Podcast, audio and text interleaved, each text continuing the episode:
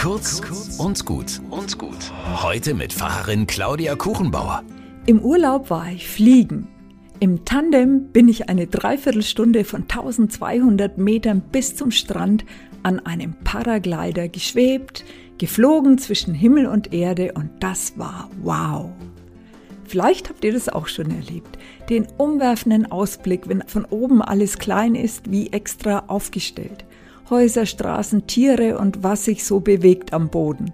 Alles aus einer ganz neuen Perspektive. Mein Guide hat mir erklärt, worauf er achtet, wie der Aufwand gemessen wird und wie gerne er fliegt. Und ich habe ihm erzählt, wie ich bei einem Paragliding-Schnupperkurs vor vielen Jahren beim Landen abgestürzt bin und mir die Hand gebrochen habe. Da war das Thema für mich erstmal erledigt.